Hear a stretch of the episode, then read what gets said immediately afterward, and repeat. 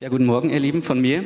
Ich freue mich total, dass ich heute hier sprechen darf zu euch zu einem Thema, was mich schon eine ganze Weile fasziniert und auch bewegt, Finanzen. Ähm, zum einen, ich habe Wirtschaftsingenieurwesen studiert, das heißt, ähm, mein ganzes Studium war schon davon geprägt, dass es darum geht, Finanzen zu optimieren. Und dann habe ich erlebt, dass Gott dazu auch richtig viel zu sagen hat und habe festgestellt, es ist ein Thema, wo Gott uns total durchdringen möchte in unserem persönlichen Leben, weit über BWL-Grundsätze und sonstiges hinaus.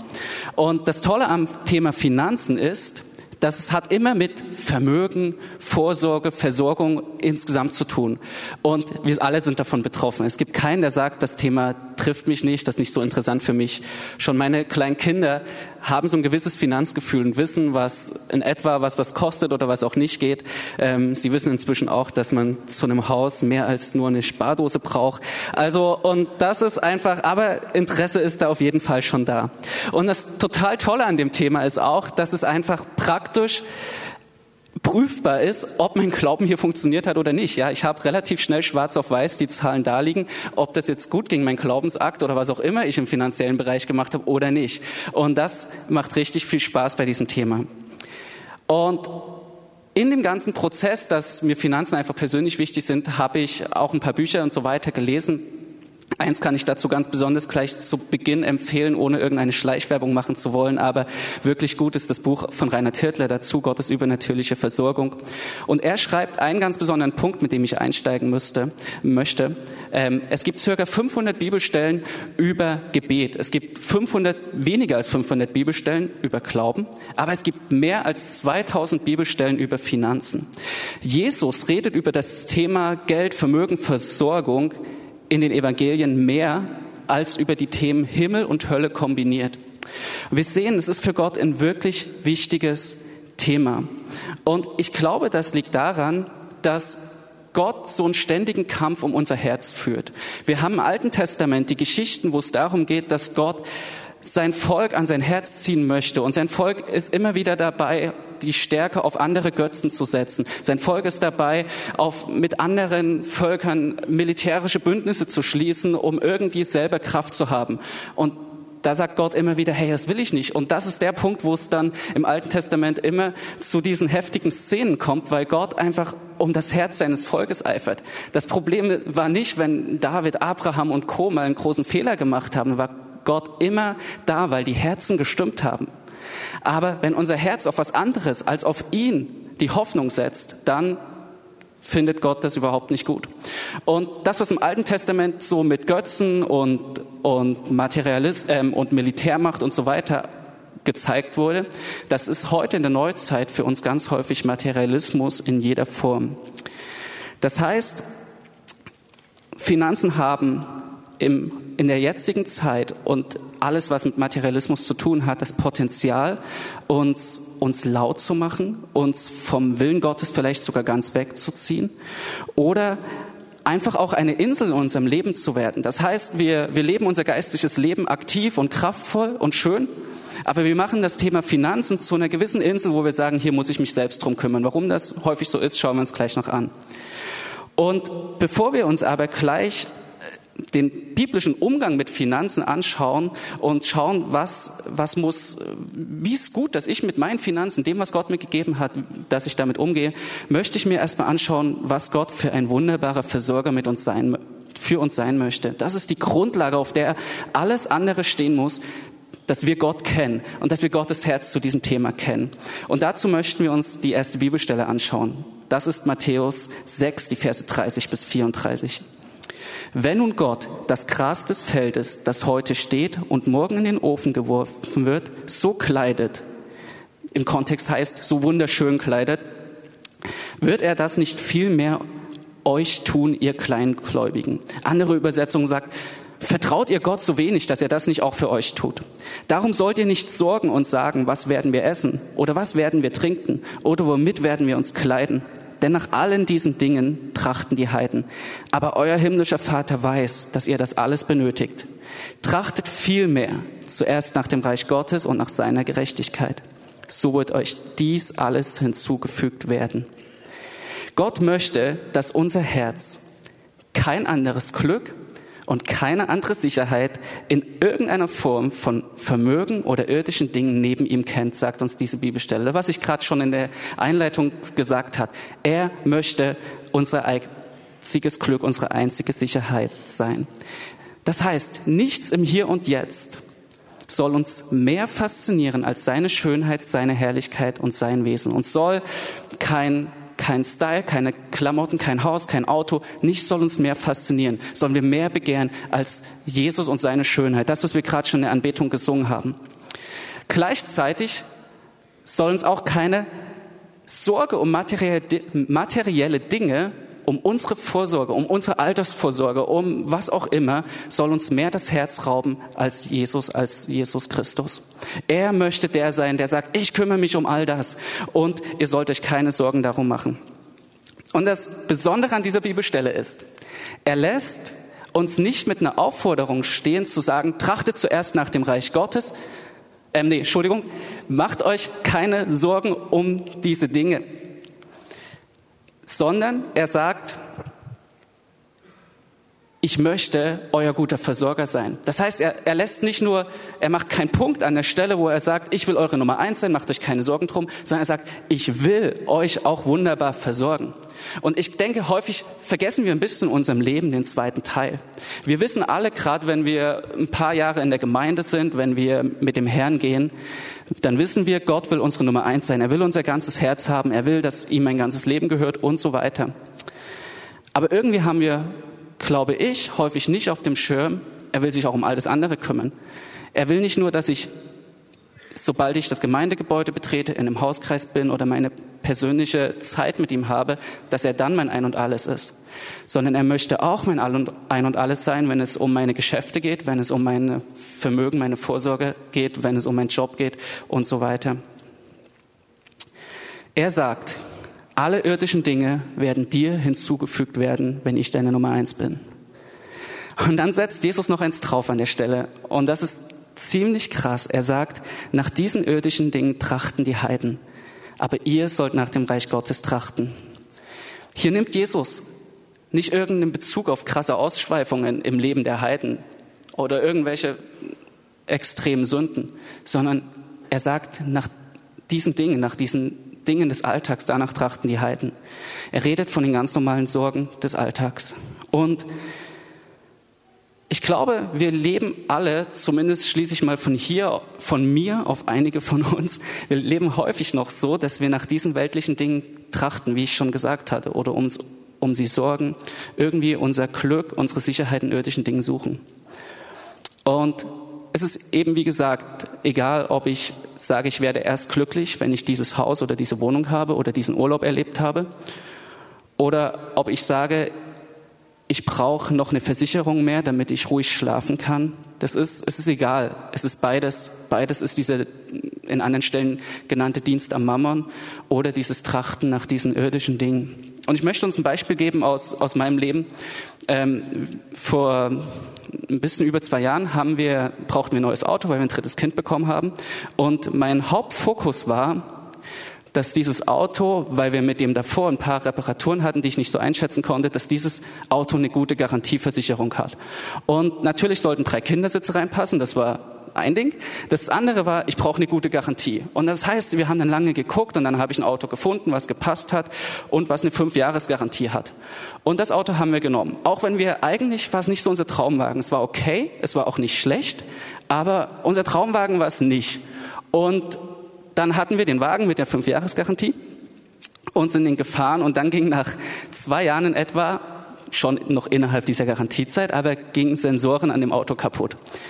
Und in der Garantie gab's, war alles drin, alle Bauteile, Elektronik, Motor, Antrieb, bla bla bla. Aber in Klammern stand alles außer Sensoren. Und das heißt, ich habe eine gute Rechnung bekommen für die Sensoren. Und ähm, Autofair, ich hatte die leider nicht auf Lager. Ähm, und so musste ich dieses Auto reparieren und es war für mich eine Lehre, dass ich festgestellt habe, ich habe hier meine Hoffnung aufs falsche Pferd gesetzt. Ich habe einfach nur auf eine Garantie geschaut. Ich habe einfach nur darauf geschaut, dass ich möglichst gut meine Kosten kalkulieren kann und es hat mir nichts gebracht. Und das ist, der Hintergrund ist genau der, den ich gerade angesprochen habe. Wir setzen unseren Dienst, wir setzen unsere Hoffnung auf den Mammon und auf materielle Dinge. Und nun ist es das eine festzustellen, dass etwas nicht gut ist. Die andere Seite ist, dass wir es irgendwie auch erleben, wie kommen wir denn da raus und wie machen wir es denn besser. Und ich glaube, wie gesagt, einer der Gründe, warum wir häufig noch so viel auf diese irdischen Dinge schauen, ist, dass wir Gott in diesen Bereichen nicht sehen, nicht vertrauen, nicht kennen oder nicht glauben. Ich glaube, manchmal haben wir es gar nicht auf dem Schirm, dass Gott dazu was sagt. Ein andermal wissen wir es irgendwie, aber glauben es nicht. Und es gibt so diese beiden Punkte. Und ich habe so drei Fragen an uns und ich finde dies wichtig, dass wir die ehrlich beantworten und dass wir dahin kommen, dass wir sie irgendwann auch mit Ja beantworten. Und zwar die erste Frage ist, glaube ich, dass Gott für mich besser sorgen kann, als ich das selber kann? Glaube ich, dass er für meine Altersvorsorge und für meinen Morgen besser vorsorgt, als ich das heute kann? Die zweite Frage ist, glaube ich, dass Gott mir schönere Dinge gönnt, als ich mir selber gönnen würde? Denke ich, ich muss selber noch was drauflegen auf Gottes Grundversorgung? Und drittens glaube ich, dass Gott sich auch um die Details meines Lebens kümmert. Ich glaube, Gott hat total viel Freude daran, sich um die Details zu kümmern, die wir schön finden. Und das ist natürlich sehr individuell, aber ich glaube, Gott ist der, der dich individuell glücklich machen will. Und viele von uns, glaube ich, verbinden das Vertrauen auf Gottes Versorgung mit so einem mit, mit so einer Grundsicherung oder vielleicht du hast so ein Kloster vor Augen und denkst, ich habe was zu essen, ich habe was anzuziehen und es ist hoffentlich warm und dann hört es auf. Aber Jesus sagt, wenn nun Gott das Gras des Feldes, das heute steht und morgen in den Ofen geworfen wird, so schön kleidet, wird er das nicht viel mehr euch tun, ihr Kleingläubigen. In, Im Kontext steht hier davor noch in dieser Bibelstelle, die Lilien des Feldes sind schöner als Salomo in seiner Pracht. Und dann kommt das, ja, mit diesem, wenn Gott das, was wir in den Ofen werfen, was wir absensen, wegmähen, wenn er das so schön macht, wird er das nicht viel mehr mit euch machen. Ich glaube, es ist eine Lüge des Feindes, die uns sagt, wenn du dich auf Gott verlässt, dann wirst du vielleicht irgendwie durchkommen durch dein Leben, aber du wirst nur gerade so das haben, was du zum Leben brauchst. Wir haben einen Gott, der von Anbeginn der Schöpfung alles auf Schönheit, im Detail auf Überfluss und Segen angelegt hat. Schau dir seine Schöpfung an und du bist ein Teil seiner Schöpfung. Er sagt nicht, ich mache jetzt mal schöne Berge und alles mögliche wunderschön und bei dir höre ich auf. So, das, das ist nicht unser Gott. Das macht doch gar keinen Sinn. Dann wäre er ist nicht schizophren, ja. Also er, er sagt nicht, ich mache irgendwie wunderschöne Bäume, die uns Sauerstoff geben, aber bei dir, die reicht so ein bisschen Wasser und Brot. Das tut er nicht. Zwei Bibelstellen vielleicht kurz dazu, die das nochmal unterlegen. Und Gott schuf den Menschen zu seinem Bilde, zum Bilde Gottes schuf er ihn und schuf sie als Mann und Frau. Und Gott segnete sie und sprach zu ihnen. Das erste, bevor Gott zu den Menschen sprach, er segnete sie. 3. Johannes 1, Vers 2. Mein Lieber, ich wünsche, dass es dir in allen Stücken gut gehe und du gesund seist, so wie es deiner Seele gut geht.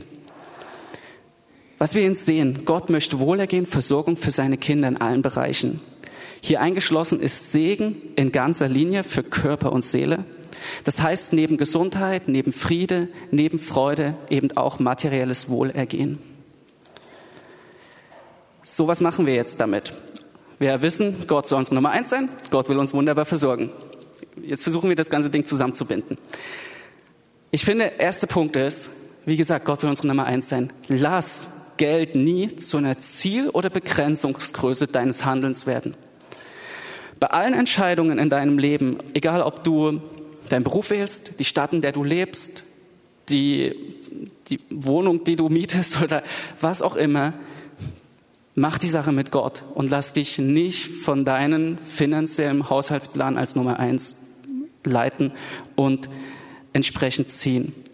Und Gott kennt deinen Haushaltsplan, er kennt dein Budget, er kennt deine Einnahmen und er kennt deine Ausgaben und er kennt deine Herzenswünsche und er wird das Ding hinbekommen. Wir haben das erlebt, als wir die Schule für unsere große Tochter gesucht haben. Wir hatten drei Schulen zur Auswahl. Das waren zwar die Einzugsschule natürlich in Berlin, dann war es die Schule, die ähm, eine, die in der Nähe war und auch ziemlich gut war, auch eine Berliner Schule und dann war es eine Privatschule. Und dazu muss ich sagen, ich bin überhaupt kein Fan von Privatschulen. Ich selber war sehr glücklich auf einer normalen staatlichen Schule. Ja, das muss ich ganz wichtig vorausschieben. Ich brauche das überhaupt nicht, dass mein Kind dahin geht. Aber die Schule war uns sympathisch. Sie hatte sehr, sehr gute Rezension und wir haben es einfach mal probiert und haben Jael da angemeldet. Aber beziehungsweise haben wir die Bewerbung da loslaufen lassen. Die Schulleitung hat uns gar keine großen Hoffnungen gemacht, weil es ganz viele Geschwisterkinder gab und man sehr wenig Platz hatte. Und wir haben das dem Herrn hingelegt und haben gesagt, Gott, wenn du das machst, dann nehmen wir es und wenn nicht, dann halt auch nicht, ist auch okay. Aber natürlich kostet eine Privatschule auch Schulgeld. Und unser Haushaltsplan war nicht so gestrickt, dass wir das Schulgeld jetzt mal einfach ignorieren konnten und sagen, ja, stört uns nicht. Sondern das war uns schon bewusst. Und trotzdem hatten wir so ein Gefühl, dass es gut ist, wenn, dass wir uns einfach damit bewerben bei dieser Schule, dass wir Jael da angemeldet haben und gesagt haben, Gott, wenn das eine klappt, dann klappt auch das andere, dann wirst du dich auch um das Schulgeld kümmern. Und so haben wir Jael angemeldet und sie wurde dann auch angenommen und wir haben uns gefreut. Gleichzeitig hatten wir Schulgeld am Hacken. Ne? Und, und das ging auch die ersten Monate. Wir haben das bezahlt und das lief. Und auf einmal kam nach einer Zeit ich glaube nach drei oder vier Monaten, kamen liebe Leute zu uns, die gesagt haben, wir würden gern für die nächsten Jahre das Schulgeld für Jael komplett nehmen. Das, was ihr schon gezahlt habt, zahlen wir nach. Und das war so der Hammer, weil, weil das einfach dieses Beispiel dafür ist, wir, wir haben das Geld und unseren Haushaltsplan nicht zur Begrenzungsgröße unserer Entscheidung gemacht. Und Gott hat es total gut gemacht. Wir hatten totalen Frieden darüber. Und das war eine echt schöne Sache. Und was ich damit sagen will, ist, Gott will, dass es dir gut geht. Aber er möchte eins von dir, dass er deine allererste Liebe, deine Sehnsucht, deine Leidenschaft darstellt. Er selbst möchte unbedingt dein Glück vor allen Segnungen dieser Welt darstellen. So, so will auch ich. Ich finde immer so einen Vergleich an der Stelle sehr gut, so Elternkinder. Ich will, dass meine Kinder mich auch in den Momenten lieben, wo sie gerade kein Geburtstagsgeschenk bekommen, wo wir gerade nicht bei McDonald's sitzen. Und es ist für mich eine totale Selbstverständlichkeit, dass ich sie mit dem Besten, was ich habe und was ich kann, versorgen möchte. Und ich mag es total, wenn ich fette Wunschlisten bekomme. Mein Sohn ist da besonders gut mit Lego hier und so. Ich kann schon einige Lego-Nummern auswendig. Ähm, und und das ist super cool, wenn man dem Kind das dann schenken kann und es freut sich. Das macht mega Spaß, wenn man eine Wunschliste in der Hand hat und dem Kind das dann auch erfüllen kann. Aber ich hätte ein Riesenproblem in meiner Beziehung zu meinen Kindern, wenn meine Geschenke dazu dienen würden, dass ich mir ihre Liebe erkaufe, dass ich mir erkaufe, dass sie am Abend mit mir reden, dass wir mal kuscheln können und so weiter. Dass die Geschenke, der Segen quasi, ist nie die Basis für meine Beziehung. Und wenn es so wäre, dann hätten wir ein Problem. Dann müssten wir unbedingt was machen. Und so ist es auch mit Gott. Gott wird und will sich unsere Liebe nie erkaufen. Das müssen wir festhalten. Das ist ganz wichtig. Er will uns segnen, aber er wird sich, sich nicht erkaufen. Es muss die Grundlage sein für alle materiellen Segnungen, dass ich ihn mehr liebe als die Segnung. Und gleichzeitig ist es in dem Ganzen ein Teil seiner Gnade, dass er mir nur das gibt, womit ich auch gut umgehen kann. Ich habe eine Story von einem Briten gelesen, der hat im Lotto gewonnen, mehrere Millionen. Und dann hat er dieses Geld gehabt und ist nach, ich glaube, weiß gar nicht, zehn Jahre oder fünf Jahre, keine Ahnung, war er unter der Brücke, war obdachlos, hatte keinen Cent mehr. Und sein Resümee aus der ganzen Phase war, hätte ich noch länger so viel Geld gehabt, würde ich nicht mehr leben. Er konnte schon im Natürlichen nicht damit umgehen. Und da ging es noch nicht mal um eine Gottesbeziehung, dass irgendwie wir kein Draht mehr zu Gott haben, ihm nicht mehr vertrauen oder was auch immer. Es ist Gnade, wenn wir das haben, womit wir gut umgehen können. Ja, ich kann keinem 16-jährigen 400 PS Auto geben. Das wird höchstwahrscheinlich nicht gut gehen. Und so ist es auch in diesem Sinne. Gott möchte, dass wir das haben, was wir auch verwalten können. Und aus dem Grund kann man jetzt auch nicht pauschal sagen, welcher Geldbetrag für eine Person zu viel oder zu wenig ist. Das einen Gebetsleben hört auf, wenn er 1000 Euro auf dem Konto hat, weil er sagt, jetzt ist alles gut. Und ein anderer kann mit mehreren Millionen auf dem Konto und drei Villen, die er vermietet, auch gut umgehen und wird immer noch nah am Herrn sein. Da gibt's keine Pauschalaussage. Gottes Versorgung und unser Vermögen, unsere Finanzen in unserem Leben sind immer gekoppelt an unser Vertrauen in Gott und an unsere Hingabe an die Herrschaft Jesu in unserem Leben. Und wir können das Ding nicht voneinander trennen. Und je tiefer mein Vertrauen in Gott, meine Hingabe an die Herrschaft Jesu in meinem Leben ist, das ist ein interessanter Effekt, desto weniger wichtig wird mir mein Vermögen sein. Auf der anderen Seite, desto mehr Raum hat Gott, mich zu beschenken, mich zu segnen, ohne dass mein Charakter oder meine Gottesbeziehung darunter leidet. Das ist spannend. Deswegen sagt Paulus auch, hey, lass dir genügen, wenn du Essen und Kleidung hast im Timotheusbrief. Aber Gott will uns dennoch so viel mehr geben. Es soll nur unsere Herzenshaltung sein, dass wir sagen, ich will zufrieden sein, weil ich alles habe und das bist du.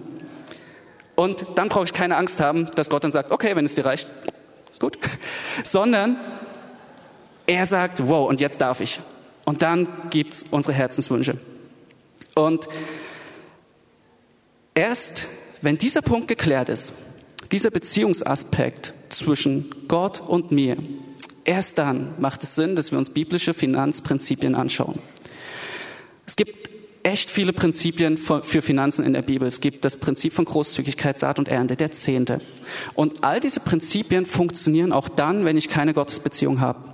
Es gibt, ich habe von einer Firma oder ich glaube sogar mehreren Firmen in den USA gehört, die einen Zehnten geben. Ich denke mal, sie geben es in Bereichen von ähm, wohltätigen Zwecken, weil sie sagen, irgendwie macht das Prinzip des Zehnten Sinn und wir werden dadurch mehr gesegnet. Das ist spannend, sind keine gläubigen Menschen und sie machen das. Robert Bosch hat gesagt, ich zahle keine guten Löhne, weil ich wohlhabend bin, sondern ich bin wohlhabend, weil ich gute Löhne zahle. Der Mann hat total das Prinzip von Großzügigkeit und Saat und Ernte verstanden. Und Trotzdem muss ich deswegen noch kein Christ sein. Prinzipien können funktionieren, haben aber an sich noch kein Leben in sich. Und deswegen ist es so wichtig, dass die Basis für alle Finanzprinzipien, die wir uns in unserem Leben anschauen, dass die Basis ist, dass ich weiß, Gott ist ein wunderbarer Versorger, weil er mich liebt und nicht, weil ich in irgendeiner Form Prinzipien befolge. Und gleichzeitig muss meine Motivation sein, mich biblisch im Bereich von Finanzen zu verhalten, muss die Motivation sein, dass ich Gott liebe und nicht, dass ich noch mehr bekomme. Wenn das meine Motivation ist, dann, ich glaube sogar, dass es einen gewissen Effekt gibt von Funktionieren des Ganzen, aber das ist nicht so, wie Gott sich das gedacht hat. Jetzt kommen wir zu dem Teil, okay, wie möchte denn jetzt Gott, dass wir mit dem, was wir haben, sei es viel oder wenig, umgehen?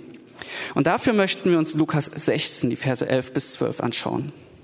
Da sagt Jesus, wenn ihr nun mit dem ungerechten Mammon nicht treu wart, wer wird euch das Wahre anvertrauen? Und wenn ihr mit dem Gut eines anderen nicht treu wart, wer wird euch das Eure geben? Und diese zwei kurzen Verse haben eine starke Aussage. Mit dem Satz Gut eines anderen in Vers 12, ähm, das ist gleichgesetzt mit dem ungerechten Mammon in Vers 11. Ja, es ist beides mal die gleiche Aussage zu einer, äh, eine andere Aussage zu der gleichen Sache. Das heißt, beides bezieht sich auf Geld und irdische Besitztümer. Die Stelle sagt, erstens sei ein treuer Verwalter von dem, was Gott dir gegeben hat, also von allem, was du an Vermögen besitzt. Und zweitens sagt diese Stelle, und das ist ziemlich krass und das sagt sie ziemlich deutlich, all dein Vermögen gehört dir nicht, sondern Gott. Sie sagt, und wenn ihr mit dem Gut eines anderen was all dein Vermögen ist, im Kontext auch, an der Stelle sind sich auch alle Bibelausleger, ich habe ein paar Sachen dazu gelesen, sind sich alle einig, mit diesem Gut eines anderen ist gemeint, Gott gehört dein Vermögen. Und das kannst du ehrlich gesagt bejahen oder nicht, es ist erstmal so. Und was für uns an der Stelle wichtig ist, ist, dass wir feststellen, nicht nur der Zehnte, den wir am im besten Fall am Anfang des Monats, aber das ist ein anderer Teil in der Lehre. Ähm, wenn, es ist nicht nur so, dass der Zehntteil, den du gibst, Gott gehört, sondern alles gehört Gott. Das ist ganz wichtig. Und egal wie viel du hast, Gott hat dich zu dem eingesetzt, zum Verwalter von dem eingesetzt, was du hast. Und das ist das, was Jonas in der Einführung letzte Woche gesagt hat vom Opfer. Wir kommen und gehen auf diese Erde, ohne dass wir irgendwas haben. Und das Wort sagt, dass allein der Segen des Herrn reich macht. Das heißt, uns muss bewusst sein, auch wenn wir durch unsere Arbeit, unser Know-how, unsere Ausbildung zu Geld und Vermögen gekommen sind, so war es im letzten doch die Gnade Gottes, die unsere Umstände so geführt hat, das Vermögen, wie hoch es auch immer ist, zu erwirtschaften. 1. Chronik 29, Vers 12 sagt dazu, Reichtum und Ehre kommt von dir. Du herrschst über alles. In deiner Hand steht Kraft und Macht. In deiner Hand steht es, jedermann groß und stark zu machen. Es ist ganz wichtig für ein gesundes, biblisches Finanzwesen in meinem persönlichen Alltag, dass wir das anerkennen. Es macht uns erstens dankbar, weil ich weiß, alles, was ich habe, kommt von Gott. Meine Fähigkeit zu arbeiten, sie kommt von Gott. Meine Fähigkeit, gut zu wirtschaften, sie kommt von Gott. Es macht uns aber in diesem gleichen Ding auch demütig, dass ich mich über niemanden anderen erhebe und sage, du hast irgendwas falsch gemacht, du hast weniger als ich. Und drittens positioniert es einfach unser Herz richtig, weil wir Gott dafür die Ehre geben, ihm Dank geben für das, was er uns geschenkt hat. Diese Haltung, dass ich verwalte von dem, was ich habe und nicht besitze, hilft extrem, finde ich, im Alltag. Sie hilft uns loszulassen und auch im Falle von finanziellen Herausforderungen hoffnungsvoll zu sein. Ich finde an dieser Stelle immer den Vergleich gut. Das ist wie wenn du eine Wohnung oder ein Haus mietest oder besitzt. Wenn du Mieter zum Beispiel von einem Haus bist und die Heizungsanlage geht kaputt, dann rufst du bei deinem Vermieter an und er kümmert sich, dass da eine Firma kommt, sie repariert alles, Du wirst es weder finanziell merken, es wird vielleicht ein paar Stunden kalt sein. Und wenn es länger als ein paar Stunden kalt ist, dann gibst du schon ein bisschen mehr Gas am Telefon. Und das ist der Mieter. Der Besitzer, der muss selber rödeln. Der muss sich eine Firma schnappen, der muss es bezahlen, der muss sich kümmern, dass das Ding wieder läuft. Und bei dem reißt es unter Umständen ein echtes Loch ins Haushaltsbudget. Und es ist total wichtig, dass wir, wenn wir finanziell mit unserem, auf unser Vermögen schauen, auf unsere Finanzen schauen, dass wir diese Haltung haben, zu sagen, Gott, ich will das, was dir gehört, gut verwalten. Und gerade wenn für uns ein finanzieller Engpass kommt, dann hat es mir immer sehr geholfen, diese Haltung zu haben. Wir hatten, ich habe schon mal in einem anderen Kontext erzählt, in der Gebetswoche um Weihnachten eine Panne mit unserem Auto und man hat den Fehler nicht gleich gefunden. Und für mich, das Fahrzeug wurde dann in eine Werkstatt geschleppt und mein innerer Taschenrechner, der ging immer hoch, ja, weil ich wusste, was der Stundensatz von der Werkstatt ist. Und naja, wenn Sie suchen, dann suchen Sie halt, ne? Und ich dachte so, am Anfang war ich sehr entspannt und irgendwann dachte ich, oh nein, das wird teuer. Als sie wieder anriefen, ja, wir haben so ein Teil, aber es ist noch nicht alles, wir müssen nochmal wirklich am Motor Dinge auseinanderbauen. Und ich hatte zuerst, am Anfang, wie gesagt, war ich entspannt, dann nicht mehr. Und dann habe ich gesagt, okay Gott, ich verwalte das, was du mir gegeben hast. Und ich will auf dich schauen und du wirst das Ding gut machen.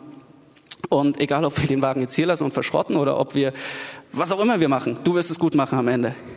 Und es war dann so, dass der Wagen zum richtigen Zeitpunkt fertig war, weil das war in unserer alten Heimat in Dresden. Das heißt, irgendwann mussten wir auch wieder nach Hause, weil die Kinder in die Schule und ich arbeiten musste.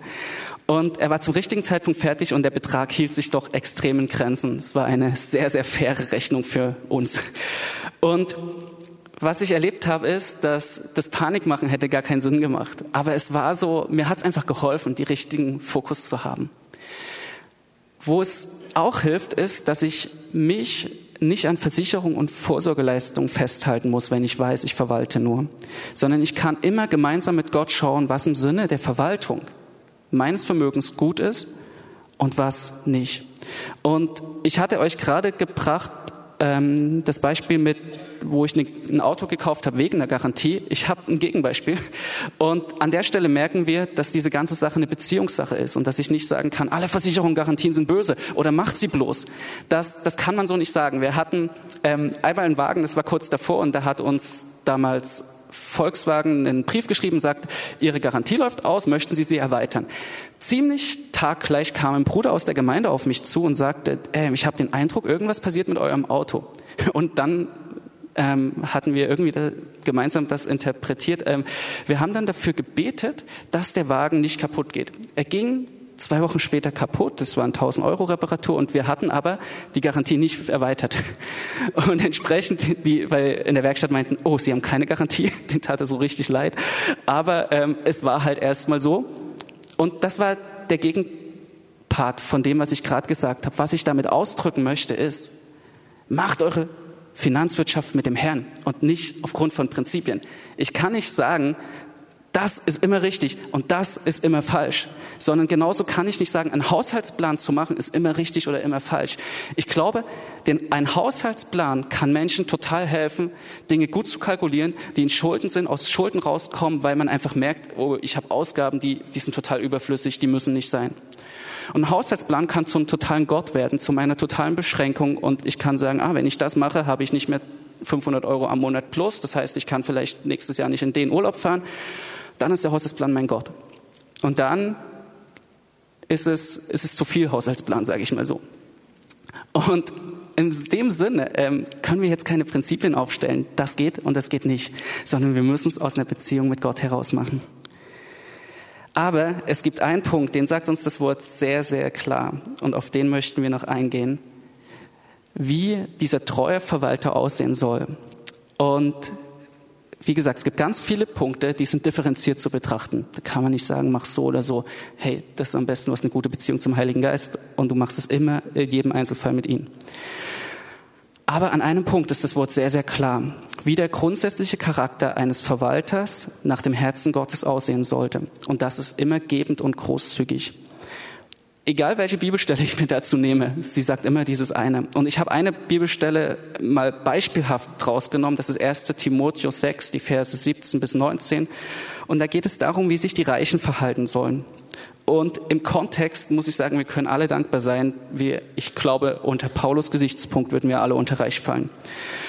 Und deswegen fange ich mal an bei Vers 18.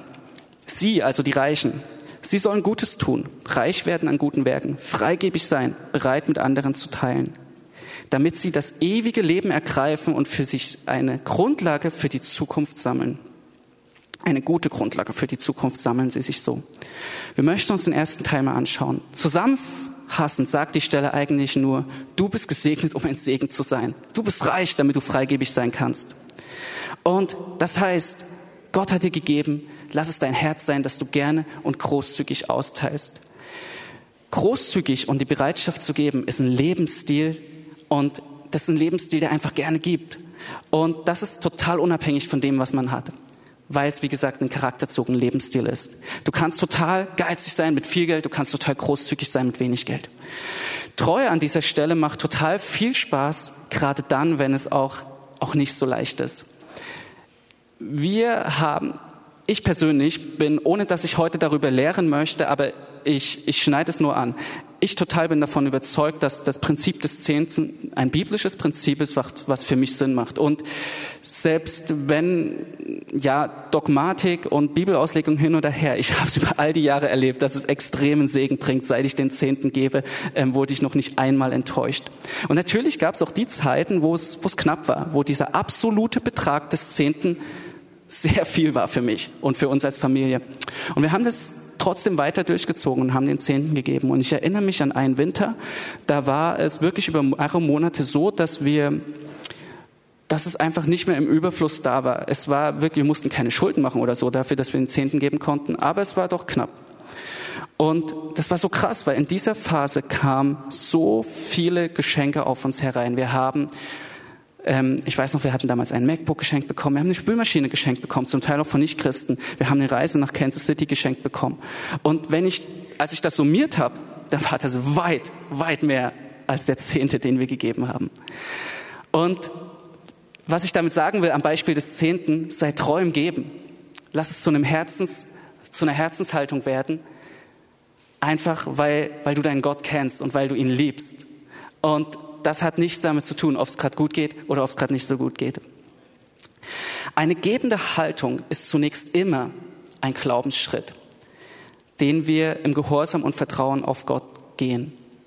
Und weil es ein Glaubensschritt ist, macht es auch so viel Spaß. Es ist ein bisschen wie Bungee-Springen. Du musst erstmal abspringen und dann merkst du, dass das Seil trägt. Du wirst es nie vorher komplett ziehen können und merken, es ist fest. So, du musst diesen Sprung machen und erst dann hast du den Fun-Faktor. Aber es entwickelt sich daraus immer mehr eine Haltung von Normalität. Ja, das, was dich am Anfang total herausfordert, wird irgendwann normal. Wenn du zehnmal vom Zehn-Meter-Turm gesprungen bist, wird es dich wahrscheinlich beim elften Mal nicht mehr ganz so kitzeln wie beim ersten Mal. Und hier ist die positive Seite der ganzen Sache, wobei du das im Geben auch immer wieder ausreizen kannst. Ähm, es, es macht Spaß und es entwickelt sich zu einem Lebensstil. Und das Coole ist, das werden die Menschen um uns herum sehen. Das ist was, wo wir Menschen um uns herum auf eine sehr, sehr einfache Art und Weise die Liebe Jesu zeigen können. Und das Wort sagt, man wird uns an der Liebe zueinander erkennen, man wird uns an der Liebe erkennen. Und meine Frau hatte eine coole Begebenheit bei McDonald's vor ein paar Wochen. Da war, sie hat da was bezahlt und neben ihr bei der Dame hat die Karte nicht funktioniert und sie hat auch kein Bargeld und quasi der Einkauf war eingepackt, aber es ging nicht. Und Lüdi hat relativ intuitiv ihre Karte genommen, da drüben auf das Terminal gehalten und, und dann war das Ding bezahlt und die Frau, wow, so, also war total erstaunt und aus allen Wolken, aber es, es war ja ein absolut kleiner, also ein verhältnismäßig kleiner Betrag und in absoluten Zahlen auch. Aber man kann so schnell mit Großzügigkeit so viel Gutes tun. Ein anderes Beispiel war, wir waren ähm, beim Inder in Tegel essen oder bei einem, ich gibt's ja viele da, ne? Und und und wir wurden ähm, wirklich nicht freundlich bedient den ganzen Abend lang. Und ich glaube, dem der Bediensteten ging es auch nicht gut. Der hat so irgendwie gehumpelt und so weiter. Und und trotzdem hatten wir irgendwie den Eindruck, gutes Trinkgeld zu geben, also weit über die zehn Prozent, die man so landläufig gibt, hinaus. Und dann haben wir dann ein sehr offensives Trinkgeld gegeben. Oh, und dieser Mann war wie ausgewechselt. Der, ein Strahlen ging über sein Gesicht. Der, ein schöner Abend, wirklich ein schöner Abend. Der war so total, wow. Und, und ich dachte, ey, das war, das war so ein kleiner Betrag. Ja, wenn ich eine Stunde am Flughafen Tegel parke, dann ist es teurer. Also es ist, es ist absolut nicht viel gewesen. Aber aber relativ hat es eine exorbitante Wirkung. Deswegen ermutige ich uns, dass wir großzügig sind. Das heißt, es gibt so viele Punkte, wo wir großzügig sein können. Das kann halt diese Sachen sein, die ich gerade nannte. Das können unsere Spenden sein. Das kann für Werke sein, wie wir gerade Missionsopfer gesammelt haben. Kann der Alltag sein. Ich möchte noch mal zwei Punkte sogar rausgreifen. Lasst uns auch nicht knausrig sein im Empfang von Arbeitsleistungen und Dienstleistungen. Und lasst es nicht als Christen unser erstes Ansinnen sein, unseren Gewinn zu maximieren und den Gewinn des Gegenübers zu minimieren.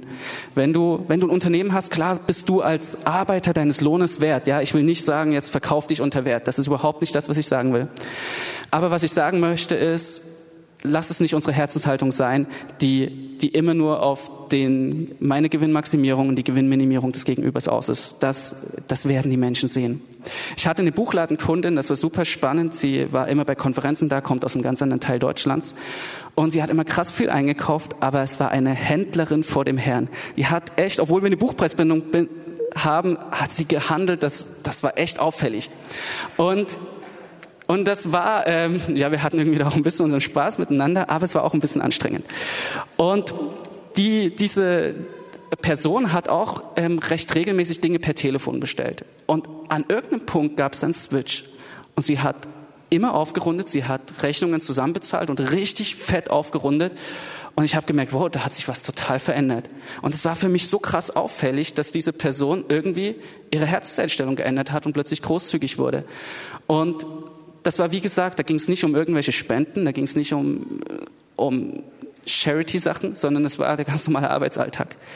Und schon da haben wir so krass die gesehen, was es ausmacht, wenn, wenn Gott, wenn wir nach Gottes ähm, Herzen einfach handeln. Lass also als Gottes guter Verwalter dein Anliegen im Umgang mit Geld immer sein, wie kann ich Menschen Gutes tun? Wie kann ich segnen? Gott hat es dir dafür gegeben und das sagt uns das Wort. Über all dem möchte ich noch zwei Punkte hinzufügen. Und zwar, erstens, sei gehorsam.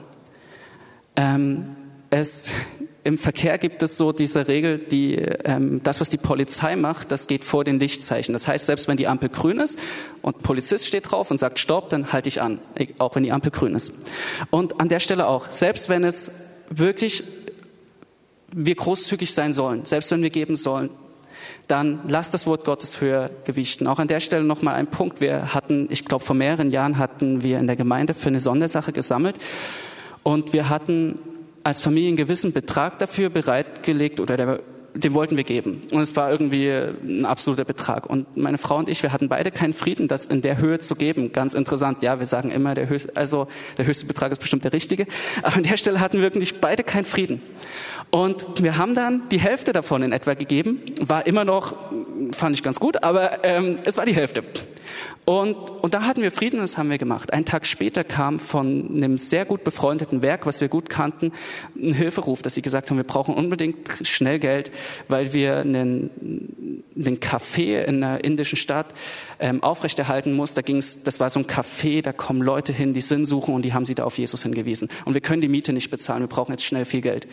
Und wir hatten was übrig, also gar nicht so wenig übrig. Und es war so cool, wir konnten ohne Herzdrücken da ganz schnell doch einiges hingeben. Und es hat so viel Spaß gemacht, weil Gehorsam besser als Opfer ist. Ja, und das ist der Punkt. Deswegen möchte ich das nur noch hinzufügen. Unser Gehorsam bei allem Geben soll über, über irgendeinem blinden, ich gebe immer den Maximalbetrag stehen. Und ganz, ganz wichtig ist, das alles mit der Großzügigkeit dem Geben ist keine neue Werksgerechtigkeit. Gutes tun am Kreuz vorbei ist immer in irgendeiner Form Götzendienst, weil wir versuchen, durch unsere Werke selber gut zu sein oder gerecht zu sein oder, oder irgendwas selber zu machen. Die, die, die Quelle für all das, was ich jetzt mit der Großzügigkeit und Geben gesagt habe, muss der Anfang von der Predigt sein. Die muss sein, dass wir Gott kennen, vertrauen, ihn zur Quelle von allem Guten in unserem Leben machen und ihm aus Dankbarkeit auch alles Gute zurückgeben wollen. Es darf nie sein, dass wir in irgendeiner Form denken, ich muss das jetzt machen, damit ich irgendwie menschlich was erreiche. Meine Großzügigkeit, meine gebende Haltung muss immer ein Ausfluss dessen sein, dass wir gerecht gemacht wurden durch Jesus und nicht, dass wir dadurch gerecht werden. Und in dem Sinne möchten wir jetzt einfach noch mal ganz kurz zusammenfassen. Was, was sind die Punkte? Erstens, Gott will dich wunderbar versorgen, aber er möchte dein Ein und Alles sein. Zweitens, Gott hat dich zum Verwalter über Vermögen gesetzt und wünscht sich, dass du daran nach seinen Maßstäben treu bist. Und das macht so viel Spaß. Es ist so cool, mit Gott Glaubensschritte zu gehen. Es wird immer wieder Punkte geben, wo, wo der 10-Meter-Turm gefühlt nochmal fünf Meter höher wird. Aber dann lernt uns Gott wieder was Neues und es macht so viel Spaß. Und lasst uns jetzt darauf reagieren. Ähm, die Band darf gerne schon noch vorkommen. Lasst uns zwei, zwei Punkte mit aufnehmen jetzt. Erstens, sag Gott, wie wunderschön er ist und dass er dir wertvoller ist als alles andere. Und du darfst Gott auch bitten, dass es so wird. Du darfst den Heiligen Geist bitten zu sagen, hey, zeig mir, dass du so viel schöner bist als alles, was ich wünsche und begehre. Und zweitens, frag den Heiligen Geist, wo habe ich in meinem Leben mein Vertrauen noch mehr auf irdische Güter gelegt als auf dich? Und, und leg ihm das hin und tu Buße. Er, ist, er, er liebt es, uns, uns neu auszurichten, unser Herz neu einzutun. Und schau, wo du, vielleicht kommen dir auch echt Punkte, wo du Glaubensschritte gehen kannst, wo du siehst, hey, ich, ich soll das machen und, und dann, dann halte das fest. Und ja, lass uns mit diesem Punkt einfach jetzt in die Zeit gehen und wer, wer noch Nöte hat, die, die einfach über darüber hinausgehen, dass du jetzt sagst, ich, ich mache das jetzt persönlich. Ich glaube, die ersten beiden Punkte, die ich genannt habe, die kannst du zwischen dir und Gott machen. Da macht es jetzt nicht so viel Sinn, dass wir uns irgendwie zusammentun. Aber wenn Nöte da sind, wo du sagst, ich brauche einen Gebetspartner, dann kannst du jetzt gerne nach vorn kommen. Und auch wenn du merkst, ich will diesen wunderbaren Gott, diesen wunderbaren Versorger, der der es so viel besser mit mir meint, als ich mit mir selber meine. Ich will ihn kennenlernen und ich kenne ihn nicht, aber er ist mir wichtig, dann komm auch gern nach vorn. Wir, wir möchten für dich beten und wir wollen wirklich gemeinsam erleben, wie der Herr die Veränderungen in unserem Leben tut. Amen.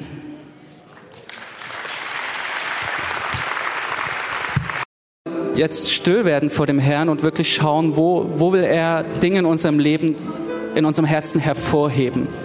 Wir wollen jetzt einfach nochmal zu ihm gehen und ich glaube, dass es ein Morgen ist, wo er wirklich uns ganz neue Freiheit geben möchte, ganz neue Freude geben will, auch Ängste wegnehmen, die in diesem Bereich gekommen sind. Aber lass dir einfach vom Herrn, lass dich wirklich nochmal in einem Punkt jetzt leiten, während die Band einfach ruhig im Hintergrund spielt, wo, wo er dich berühren kann. Und Herr, ich danke dir einfach dafür, dass du so ein wunder, wunder, wunderbarer Gott, ein Versorger, eine Sicherheit, ein Freund, ein Helfer bist. Und ich bete, Heiliger Geist, an diesem Morgen, dass du so viel mehr tust, als, als was überhaupt angesprochen wurde, dass du so eine ganz neue Welt in diesem Gebiet für uns öffnest. Sie merken, wie Freiheit entsteht, Heiliger Geist. Sie merken, wie Freude kommt, weil wir in so einer Abhängigkeit von dir leben. Du bist so treu, wenn wir uns in deine Arme werfen. Komm, Heiliger Geist, und führe uns jetzt wirklich in deine Wahrheit.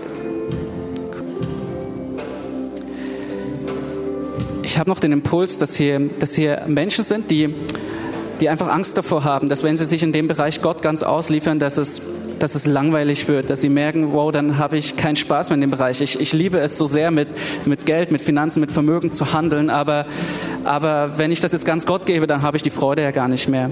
Und Gott sagt dir, du wirst so viel mehr Freude haben, wenn du dich auf mich verlässt. Du wirst so viel mehr Abenteuer, so viel mehr Spannung in diesem Bereich erleben, wenn du das mit mir machst. Ich kenne dich, ich kenne deine Herzenswünsche. Ich weiß, dass du Freude daran hast, mit, mit materiellen Dingen einfach gut umzugehen, gut zu handeln. Und ich will ich bin nicht langweilig, sagt dir Gott. Ich bin nicht langweilig. Ich will dir Freude geben. Und wenn das für dich zutrifft, dann, dann halt das einfach fest. Dann, dann, dann leg Gott darauf fest und sag, ich will diese Freuden mit dir erleben, gerade im Bereich von Finanzen, gerade im Bereich von Vermögen. Und Herr, weil das so ist, danken wir dir, dass du ein wunderbarer Gott bist. Danke, dass du mit uns in die Woche gehst. Danke, dass es eine Woche wird voller Durchbrüche dass wir erleben, wie du uns in einem viel weiteren Feld freisetzt als nur im Bereich der Finanzen, wenn wir dir diesen Bereich abgeben. Und dass wir merken, wie wir wirklich deine geliebten Kinder sind. Über Finanzen hinaus. Danke, Jesus. Amen.